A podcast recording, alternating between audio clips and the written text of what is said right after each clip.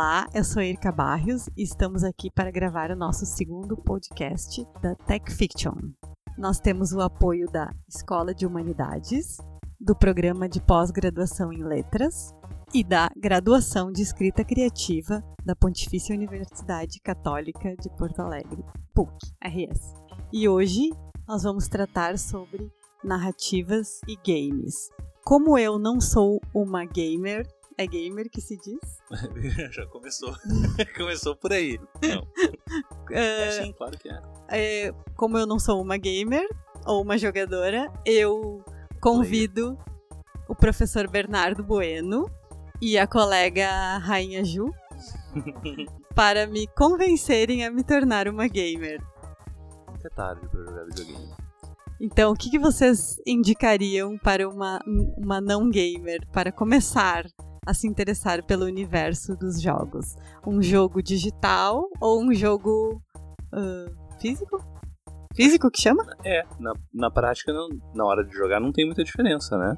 É, o jogo pode ser digital, a gente baixa direto no, no computador ou no videogame. E o jogo físico ele vem o disco. Mas hoje em dia já não tem muita diferença porque muitas vezes tu pega o disco e tem que instalar, tem que baixar mais coisa. Então, às vezes, né, muitas vezes não tem diferença. Mas, ah, então, aí eu acho que tanto faz. Pra que acho que, que depende vai. do que tu gosta. Eu também não sou uma gamer, não sou uma jogadora.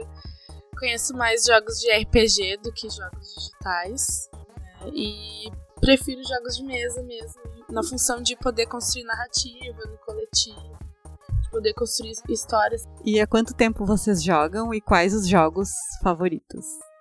Ok, eu, eu sou um gamer. Acho que eu posso dizer que eu sou um gamer. Não, Dota não. a gente tem a participação da plateia. A, a nossa produção e plateia é o Arthur Cavalcante. Dá oi, Arthur. Oi. É. E, a, a Bibi nos apresentou, mas eu sou o Bernardo, eu sou professor aqui na PUC e a gente tem esse grupo de pesquisa, né, que é o, que é o TechFic, que é de tecnologia e ficção, e a gente tem esse, essa novidade que é o podcast, para discutir essas coisas que a gente gosta. Então, na, no primeiro episódio foi horror, e segundo episódio, games. Mas, uh, voltando à pergunta, né, eu, eu acho sim, eu sou um gamer, eu jogo videogame uh, em plataformas diferentes desde que eu era pequeno. Meu primeiro videogame eu tinha 6 anos, quando eu ganhei. Era um Atari. E aí desde então eu vim jogando. Uh, de um jeito ou de outro. Mas foi acompanhando a inovação dos, dos jogos Sim, de videogame. Teve, é, teve um período que eu não acompanhei, que foi aquele. Uh, logo que foi lançado o PlayStation 1. Ali eu não acompanhei tanto, eu jogava mais no, no computador, fiquei um tempo sem jogar, enfim, mas aí depois que eu comprei o PlayStation 1 de novo, aí foi acompanhando todas, foi acompanhando todas as plataformas. Então, eu tinha um Atari, aí depois um Master System, aí depois um Mega Drive, aí depois um PlayStation, aí depois PlayStation 2, 3, 4, e os portáteis, e celular, e tablet, e computador. Eu não jogo tanto quanto eu gostaria, já joguei bem mais, mas gosto muito da linguagem. E para nós, né, o que nos importa hoje também, diálogo entre literatura e games. Essa é uma parte que eu me interesso bastante. E tu tem aquela nostalgia que a galera tem, assim, ah, os jogos de antigamente. Ou. Plateia, por favor. Eu tenho, mas não, não tanto, sabe? Eu acho que eu, eu fico sempre esperando qual vai ser a próxima revolução tecnológica nos jogos e, e como que isso vai permitir a gente contar a história de uma maneira melhor. É, eu acho que isso, a tecnologia e desenvolvimento de modelos e gráficos, modelos de personagem melhor, gráficos melhores, proporcionaram uma outra forma de conexão dos jogadores com a história do jogo. E a gente pega os jogos do Atari, por exemplo, em que um personagem era pouco mais do que uns quadradinhos na tela, é difícil gerar uma identificação ali. Mas se a gente pega os personagens fotorrealistas que tem hoje, a gente consegue ver as expressões, muitas vezes nem conseguindo diferenciar se é uma pessoa mesmo, se é um modelo. Aí é bem mais interessante para quem tá contando histórias, né? Então eu tenho um pouco de nostalgia, mas não. Eu fiquei me, per me perguntando, né, sobre até essa questão de se assumir como gamer. Aí eu fiquei pensando, tá, mas o que, que é o game? Porque, por exemplo, eu jogo vários joguinhos no celular. Uhum. Eu não tenho a prática de jogar no PlayStation, por exemplo, né? Em outras plataformas, assim, ou, ou jogar jogos digitais. Até conheço alguns, mas assim, se fosse pensar numa prática diária, diariamente eu jogo jogos no celular. Uhum. Então, isso de alguma forma é ser gamer uma plataforma que não é aquela que a gente usualmente conhece quando relacionado com gamers, né? Acho que a gente tem uma imagem de um gamer, uma pessoa que fica sentada numa poltrona durante horas jogando aqueles jogos Então, que são coletivos e online. eu quero ouvir da plateia agora, do Arthur, qual é a tua nostalgia, que agora eu fiquei super Dota. curiosa. No PlayStation 1, Eu joguei. Eu joguei. Joguei The Sims também. Tony Hawk eu joguei bastante, eu perdia muito. Eu sou ruim em qualquer jogo competitivo ou de habilidade. Gente, vocês estão falando e eu, eu tô ficando cada vez menos gamer. Tô me dando conta que eu sou menos gamer, porque nem os joguinhos de celular eu jogo. Eu jogava aquele muito antigo da cobrinha, sabe? A Snake. cobrinha Snake. logo, a cobrinha logo morria. A cobrinha comia o próprio rabo assim e morria. então, Mas, mas eu acho que é- é, isso que a Ju falou tem tudo a ver. É, Todo mundo é gamer hoje em Sim, dia, né? Menos a. Bibi, que não joga nem em celular. não jogo nada. Mas. ah, mas eu acho que. Eu acho que sim, todo mundo tem acesso, todo mundo joga. E até tem essa questão da gamificação também, de, de que tudo virou um jogo. Até a educação também tem aspectos de gamificação, de passar de nível, de ganhar pontos de experiência. O aplicativo para fazer. Pra aprender inglês. para aprender inglês. Duolingo da vida, Uhum. ou a- o aplicativo para ir na academia, tudo vira Sim. gamificação e Teve medalhas. uma época que teve um boom do. Como é que era o nome daquele joguinho dos, do, do celular, aquele das frutinhas? Candy Candy Crush. Crush. Candy Daí Crush. as pessoas se mandavam vida um pro outro. Quem tinha, quem não tinha vida mandava. Eu não sei porque eu nunca joguei, né? Isso ainda Mas eu tem. sei que era um boom, assim, todo sim. mundo jogava. Era uma rede, assim, secreta de gamers de Candy Crush, que eu nunca consegui entrar nessa rede. É, não, ainda tem bastante gente jogando. né? Ainda tem, Não é inclusive mais jogo. daquele jeito que era. Eu jogo até hoje. Ah, tu joga? Jogo. pois é, eu, eu, ah, eu também acho assim que fora a questão de todo mundo poder jogar é, no celular, também tem, né, a Ju falou de jogos de RPG, jogos de tabuleiro, também é jogo, né? Não é um Hum. jogo eletrônico. Acho que quando a gente fala gamer hoje em dia, a gente tá falando de De jogos digitais. jogos né? digitais, É. né? A gente acaba relacionando a jogos digitais, mas não necessariamente, né? Porque antes de ser os games, eles eram os jogos. Sim, É. verdade. Como os jogos de mesa. É, tecnicamente, o jogo, um jogo é um jogo, a essência Uhum. continua sendo a mesma.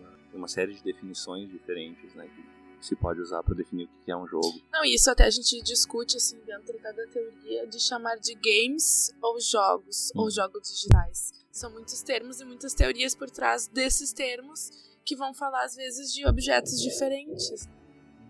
Então, pra ver a complexidade que é se falar de jogos. E vocês gostariam de falar um pouquinho sobre as narrativas marcantes que vocês já experimentaram jogar? Alguma, assim, que marcou mais que a outra? A Ju falou de The Sims, acho que seria legal falar disso. É, The Sims. Eu amava The Sims. O que me resta de The Sims é que eu tenho um jogo no celular que é de montar casinha, que era a única coisa que eu fazia no The Sims. Então, pra mim, foi marcante não pela, não pela jogabilidade que tinha social, né, de entre personagens, mas porque eu realmente gostava da questão da decoração, de construir casas e tal, mais do que jogar com aqueles personagens que eu fazia. Eles morriam todos. Então, tipo assim, o bebê pegava fogo, vinha assistente social buscar o meu bebê. Então, tipo assim, não dava certo. Eu casava com o personagem, daí eu traía ele na frente do meu marido. Então, assim, eu não tava interessada naquela parte da- do jogo, né? Eu tava mais interessada nos layouts, enfim, na, na decoração. Então, isso de alguma forma ficou comigo, porque hoje um dos jogos que eu mais jogo to- todos os dias é um jogo que se chama Design Home, que tu decora ambientes de casa, assim. Todo mundo que viu jogando aquilo, assim, é sabe aquele o, que a gente fala, que a gente tem o Guild Pleasure, é o meu. Porque aquilo ali é sem comentários e eu jogo todos os Mas dias. é um jogo ou é um simulador de decoração? Não, ele é um jogo, porque ele tem um ranking e aí tu vai conquistando determinadas coisas a partir da votação de outras pessoas sobre o teu design. Então, por exemplo, eu posso pegar emprestado um sofá da Bibiana pra decorar um, algo que eu estou fazendo. Aí tem os desafios diários, por exemplo, ah, hoje tem, agora que tá tendo semana do Halloween, tem só decorações de Halloween especiais. Então, Gostei. se- dependendo da que eu conseguir fazer, eu vou ganhar, sei lá, quadro de decoração que é uma abóbora, que custa 500 diamantes, por exemplo. Só que pra conseguir os diamantes é difícil, é fácil um pouco conseguir caro. dinheiro. É. É, É. então ele é um jogo que as pessoas têm que gastar dinheiro, eu não gasto, né? Então eu tenho que jogar bastante pra poder conseguir os diamantes. Senão, de qualquer forma, eu só fico ganhando dinheiro que só compra um número limitado de coisas. Então, Agora tu falou do The Sims e eu me lembrei daquele outro, não sei se é o mesmo, o Second Life, que até parecido. quando surgiu rolou alta polêmica, assim, que as pessoas iam deixar de viver a vida real, iam passar só a viver a vida virtual e tal. Eu concordo. Eu acho que seria legal se a gente pudesse fazer isso. Eu, eu Viver acho que seria lindo. virtual. Eu acho que seria lindo. Esses dias eu tava vendo. Claro que sim. eu tava vendo aquele filme que é o Congresso Futurista. Não sei se vocês já Uhum. assistiram. Não.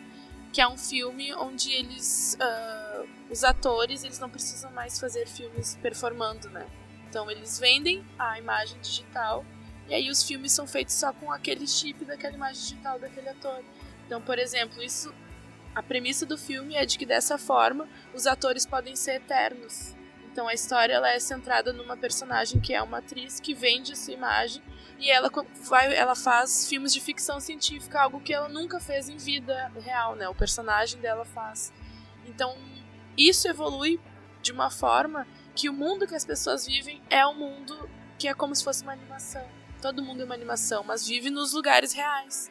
Então tem uma extrema pobreza, mas as pessoas que tomam aquele, que usam aquele chip, enfim, elas vivem num ambiente onde tudo é animação, tudo é colorido. É tu pode ser tipo aumentada. a Marilyn Monroe, tu pode ser, ter o formato de um bicho, tu pode ser um carro, um ônibus.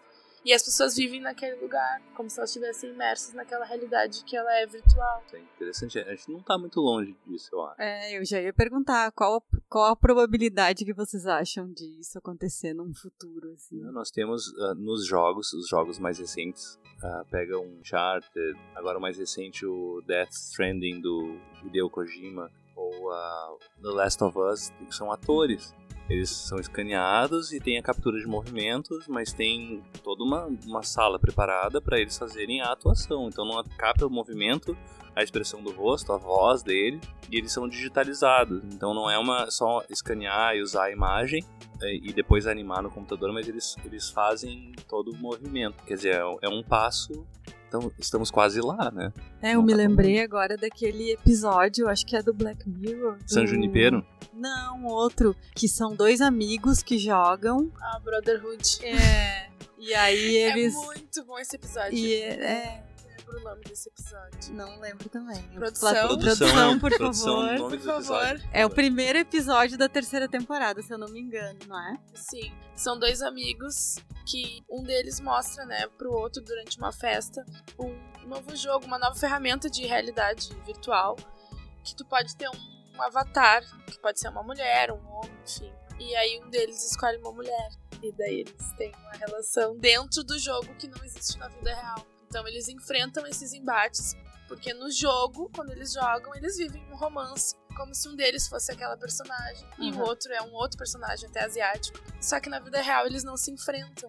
Mas eles, eles convivem na vida real. É, eles são amigos. Sim, eles são amigos. Mas é, é muito engraçado. É bem E eles têm total consciência do Sim. Sim, da tem. relação que Eles estão. Não é lutando. coisa assim, É, tá Eles estão lutando, ficam- assim, uma coisa é. super agressiva. Daqui a pouco eles estão se pegando. Eles começam num jogo assim, a tipo Street. Fighter, Striking Vipers. Eles começam num jogo que é tipo Street Fighter, que aí um dos atores, né, um dos personagens é uma japonesa, assim, né, uma asiática. E ele também, os dois lutadores, é bem, assim, bem parecido o layout, tudo com jogos ah, do Street Fighter. Então, na partir daquela briga, eles acabam se beijando. Mas na vida real eles desenvolvem um afeto, assim. Um deles tá Mas meio é que negando conflitivo. e o outro É tá bem mais. Um, outro- um aceita melhor, tá apaixonado pelo amigo, e o outro tá meio que negando, assim, meio que fugindo. Eu acho que o mais. Eu acho que o mais. É, É, pois é. de- ai, spoiler desculpa, total. é Spoiler. Acho que o mais interessante desse. Alerta spoiler reverso. desse episódio é porque chega um momento onde se questiona o que que é a traição, né? Se seria É. traição dentro daquele ambiente virtual. E de alguma forma, como termina esse episódio, meio que se equivale o físico, né? O que seria uma traição física com uma traição virtual. Porque, enfim, ah, spoiler de novo. Porque daí marido e mulher chegam a um acordo de que ele pode ter esse romance virtualmente e ela pode ter romance na vida real. Que é uma coisa, uma discussão que surgiu com a internet, né? De ter uma persona online e ah. se relacionar com outras pessoas online e se isso vale ou não. Mas outra questão que eu, que eu vejo nesse episódio é, é o amor homossexual, porque até então Sim. eles não têm, assim, não demonstram interesse homossexual só dentro do jogo e um pelo outro. Isso é questionável, porque eles são homens, mas dentro do jogo um deles é uma mulher. Então também fica a questão se é um relacionamento homossexual, porque é dentro do jogo a relação deles e não fora. Quando são eles tentam fora, eles não querem, eles não, não conseguem ficar é, juntos não fora. Não sei, mas eu já, eu já interpretei de outra forma. já interpretei diferente. eu acho que eu interpretei assim, se for, uh, se fosse dois homens lutando, ia ser uma barreira a mais para eles assumirem aquele afeto, aquele amor homossexual que um sente pelo outro. Então, um escolhe, escolhendo uma mulher, talvez o que escolhe a mulher é bem aquele que não quer aceitar muito que ele gosta do amigo dele. Então, parece que aquilo ali é quase que ele derrubando a primeira barreira, assim, pro amor dos dois. É o contrário? Tá, então errei. É o contrário. É, o, é, é o, tudo isso, só que é o contrário. É, o, que a, o que escolhe a mulher é o que tá mais disposto a assumir o, a relação. Ah, então tá.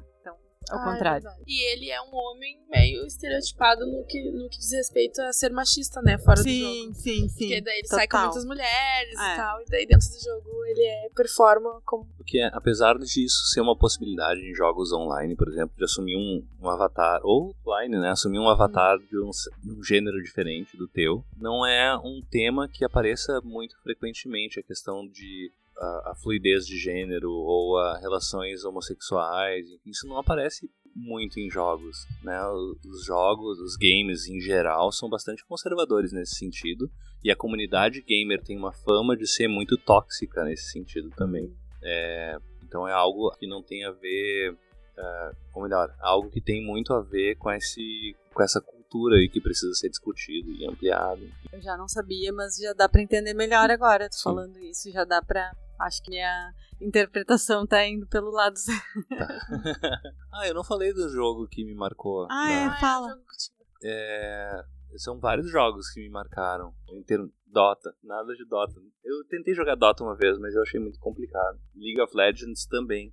Não consigo acompanhar. Porque acho que não é uma surpresa nenhuma. Eu me interesso mais por jogos que têm uma história. História com começo, meio e fim esses jogos que são competitivos ou que são uh, mais voltados para esporte, e esportes, por exemplo, eu não, sim, sim. eu não consigo. Jogo de luta, jogo de corrida, eu gosto quando tem uma história legal. Então, acho que para mim, assim, os jogos que me marcaram mais uh, em termos de história foi Final Fantasy a partir do 7, é, que foi que eu mais joguei, apesar de ter jogado um pouco dos outros também.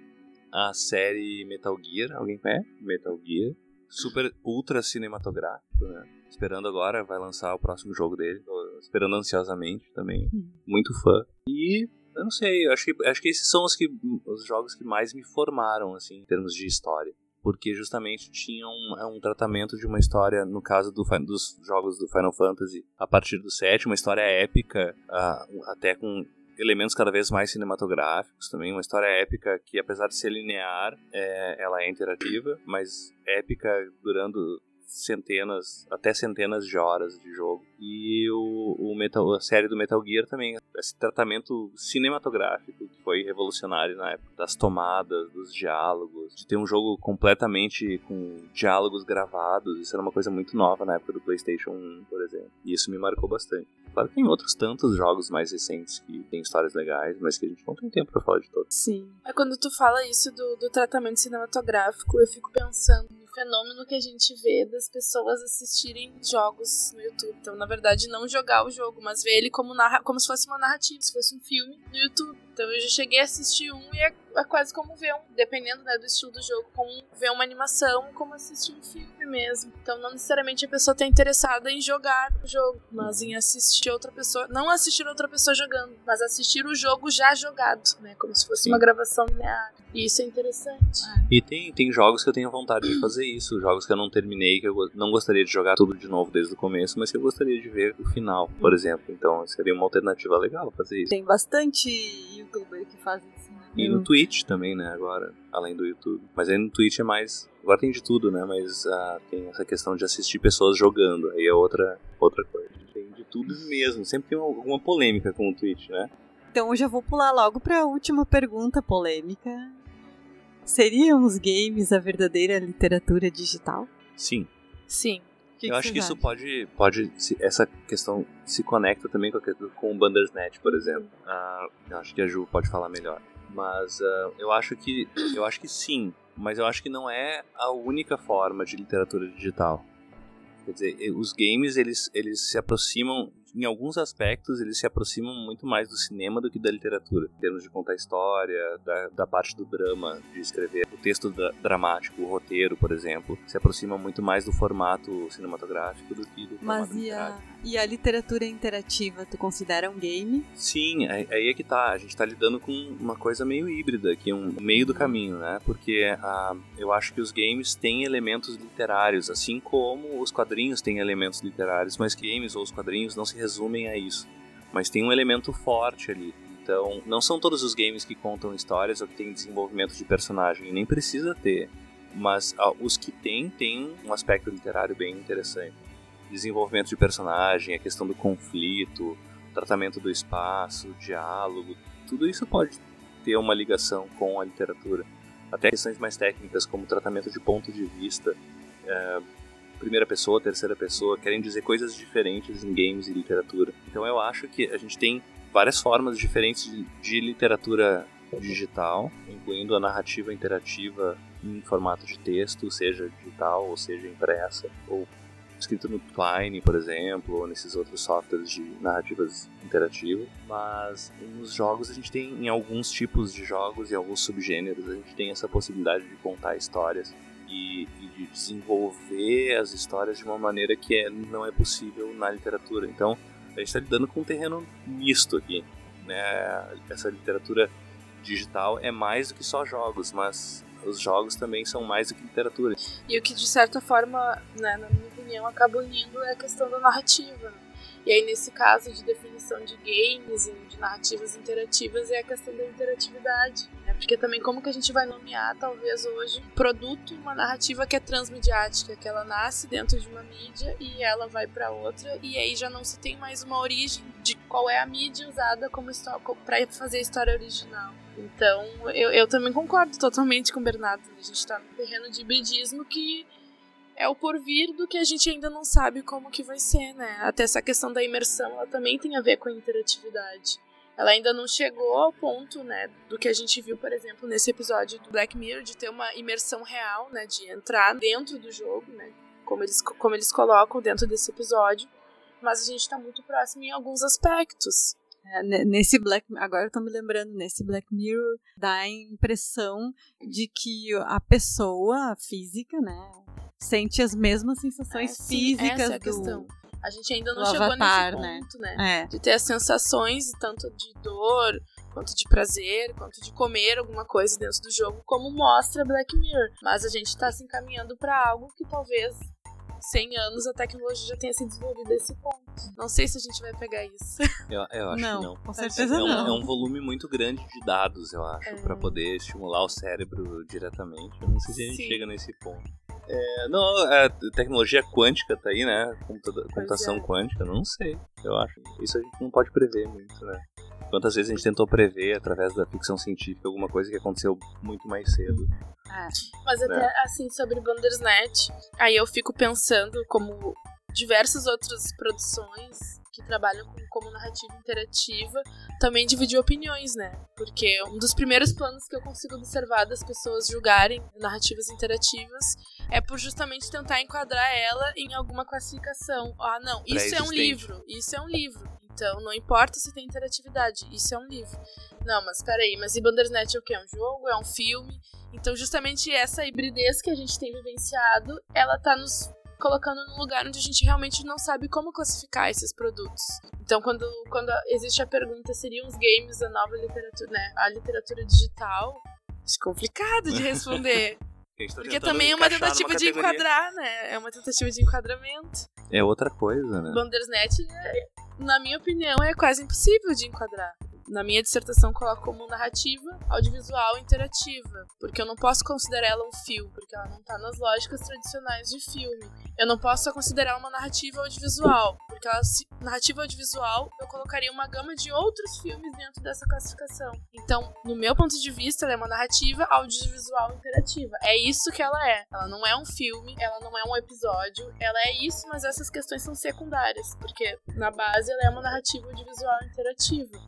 E aí é uma narrativa que também está trabalhando de muitas formas com o alargamento do que a gente tem como até roteiro, né? Porque o que, que foi o roteiro de Bandersnatch? Foi um roteiro feito na plataforma Twine. Então, como que é o modelo tradicional de roteiro? Se entrega para os atores um roteiro e eles trabalham em cima daquele papel, daquele físico. E Bandersnatch foi diferente. Eles tiveram que utilizar o Twine então eles não viam a narrativa de uma forma linear, os próprios atores, e uma mesma cena gravada muitas vezes, porque cada cena poderia corresponder a uma linha narrativa diferente.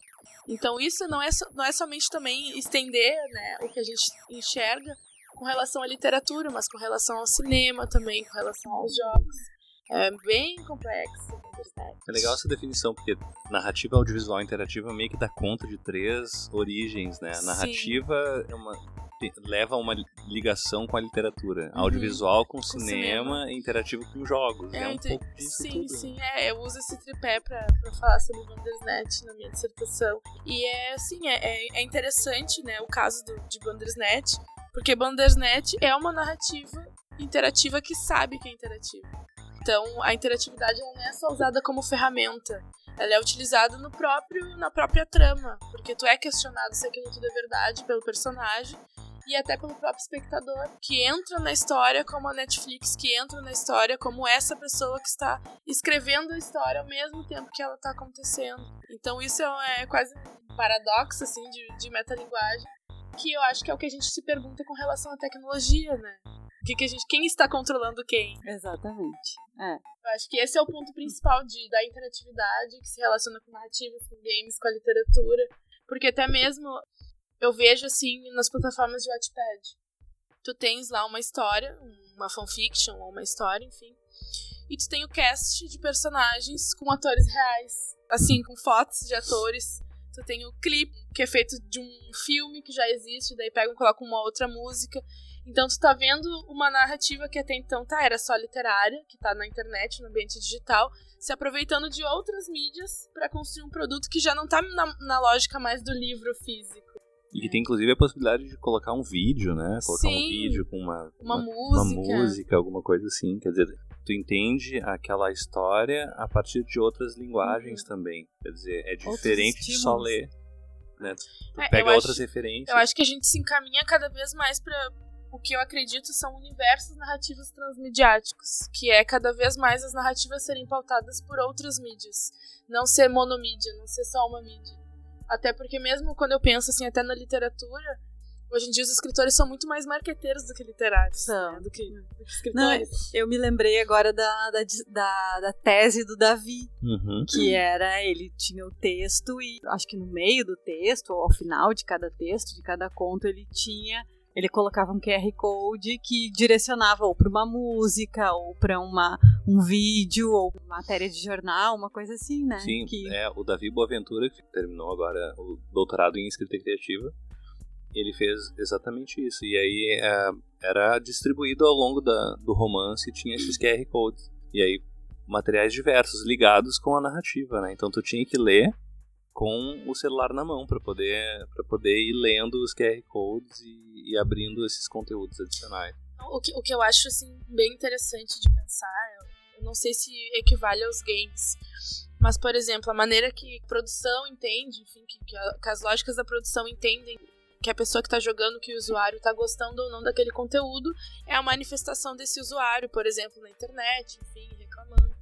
Agora, em Bandersnatch. Geralmente reclamando. Geralmente, é, geralmente reclamando. Agora, em Bandersnatch, por exemplo, a partir dos dados recolhidos, eles formam preferências do usuário. E daí eles têm todos os dados de como isso pode ser usado para definir, por exemplo, quais narrativas virão a seguir, quais os modelos que funcionam. Talvez daqui a cinco anos a gente escolha com quem o personagem que a gente gosta vai ficar no final. Ai, Isso gente, é isso muito muito interessante. assustador. É Isso legal, é eu muito acho, interessante. eu acho assim, esse, esse tipo de eh, recolhimento de dados, ele é feito em alguns jogos também, né? Uhum. Que tu tem, ah, tipo, o Mass Effect fazia isso, esses, eh, todos esses MMOs, esses jogos massivos online, eles fazem, eles recolhem esses dados também. E de vez em quando a gente encontra algum infográfico online divulgado, enfim. Tem alguns jogos que tem inclusive economistas contratados para analisar a economia do jogo e prever o que, que vai acontecer.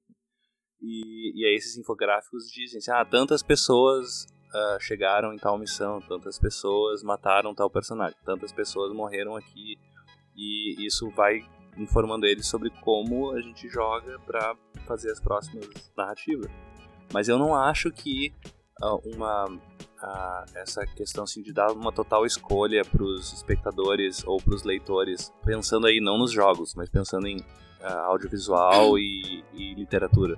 Eu não sei se isso vai ser algum dia um mainstream, porque acho que uma boa parte de nós não quer ter essas escolhas quando vai acompanhar uma história. Sim.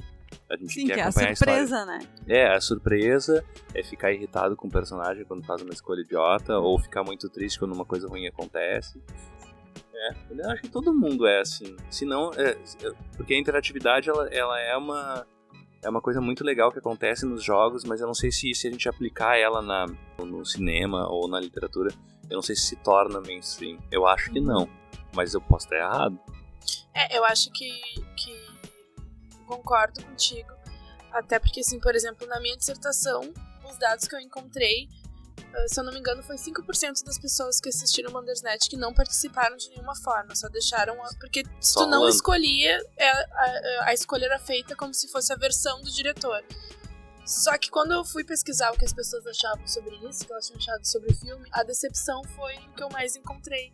Então, na verdade, as pessoas gostavam da interatividade, sim, mas ao mesmo tempo se sentiam insatisfeitas porque o que elas queriam que acontecesse não acontecia. De uma forma que eu acho que talvez possa ser muito maior do que com um filme pronto. Porque daí a pessoa vai reclamar por quê? Porque eu não tive autonomia. Onde é que tá a minha autonomia Isso- jogando eu acho que isso resume o ser humano. É o seguinte, É. ó, tu tem essas escolhas, aí a pessoa não toma escolha nenhuma, não faz escolha nenhuma e se irrita com o resultado. Isso é a humanidade. É super humano. Não, faz e, nada e, assim. e outra também, né? Eu acho assim, trazendo, vamos dizer, pro cinema, tá? O, o- o legal do cinema tam- é também tu criticar, entendeu? É também tu. Porque isso aí rende polêmica e rende muito papo. Ah, não, mas eu acho que tinha que ser assim, acho que tinha que ser assado. Eu acho que a gente gosta disso também. Gosto. Dizer, não, eu não gostei por isso. É isso. Gente, eu adorei. Você, você Queria falar mais, eu, tenho queria falar que mais. o Arthur deveria estar aqui No começo eu não na- queria Com falar, eu certeza. Eu também acho, eu também acho. E foi muito bom e sei lá, no próximo, no próximo capítulo eu digo se vocês me convenceram a virar gamer ou não. Ela vai vir com a camiseta, assim, hashtag gamer. Mas eu queria pedir uma salva de palmas da nossa plateia. Tá ótimo. Então tá, valeu. Então tá. Obrigada Obrigada. e até a próxima.